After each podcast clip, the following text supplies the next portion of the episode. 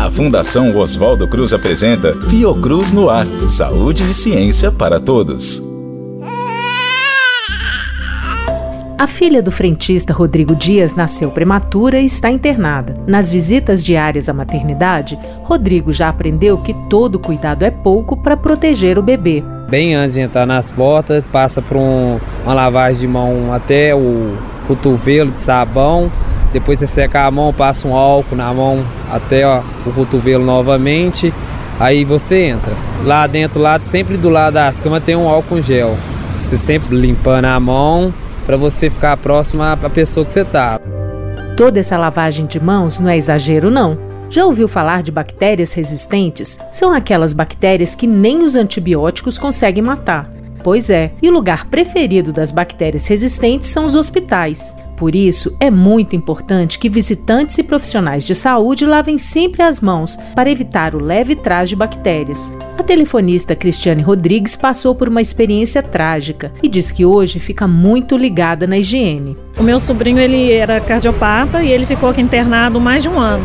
E no decorrer desse período, de um ano de internação, ele pegou infecção umas 12 vezes. Então foi uma experiência ruim que a gente teve. Meu sobrinho até faleceu porque o pulmão dele já não suportava mais tantas infecções que ele pegava aí dentro do hospital. Eu sempre entro, lavo as mãos, passo álcool, porque eu sei que esse tem que ser o procedimento. E tão importante quanto não levar bactéria para dentro do hospital é também não levar bactéria para casa, como explica a enfermeira Rosa Caetano.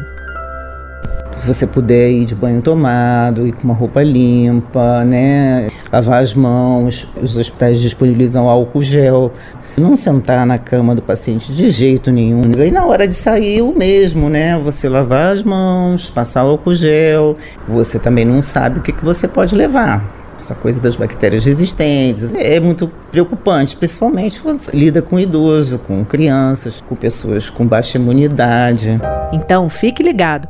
Quando for a um hospital, não economize água e sabão antes e depois da visita. Infecção hospitalar é coisa séria.